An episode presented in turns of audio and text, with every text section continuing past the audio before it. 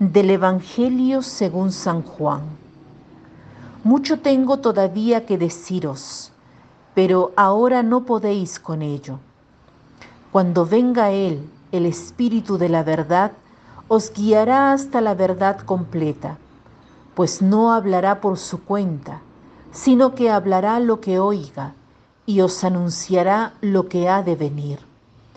Él me dará gloria, porque recibirá de lo mío y os lo anunciará a vosotros.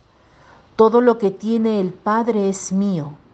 Por eso he dicho, recibirá de lo mío y os lo anunciará a vosotros.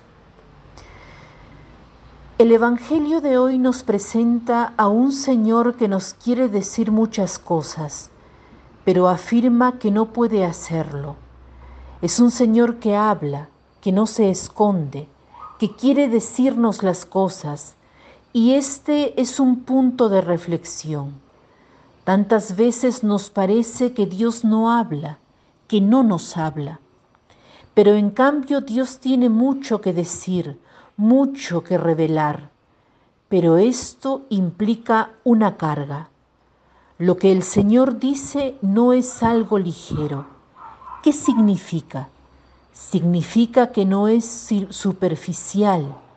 Hay implicaciones, hay consecuencias y a veces estas consecuencias no las sabemos gestionar. Este discurso nos puede parecer un poco extraño e incluso incómodo. Como adultos se nos dice que no somos capaces de llevar una carga. Podría parecer un poco extraño porque en la vida llevamos cargas grandes. Hombres y mujeres tienen una ocupación, un oficio, e incluso el mismo oficio de papás, de mamás, de abuelos cuántas cargas. ¿Qué quiere decir Jesús? Para entender lo que quiere decir podemos referirnos a otros pasajes evangélicos. Me ha venido a la mente aquellos pasajes en los que Jesús nos invita a ser como niños, no en el sentido de ser infantiles, sino como niños que confían y que no tienen cargas porque no podrían con ellas. Pero decir esto no significa ofenderlos ni disminuirlos.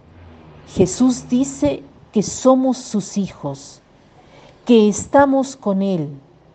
Jesús lleva una carga y la debemos llevar nosotros. Posteriormente Jesús dice cómo nos ayudará.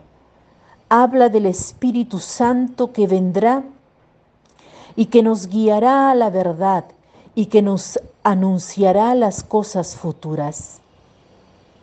La Pascua está a nuestras espaldas y se acerca Pentecostés. Debemos en primer lugar desear al Espíritu, invocarlo, hacerle espacio quitando los prejuicios, los miedos, las quejas y hacer espacio, lo que significa no juzgar, confiar en Dios, reconocer que somos sus hijos, bendecir antes que quejarnos. Continuemos este camino sabiendo que el Espíritu Santo vendrá y nos guiará.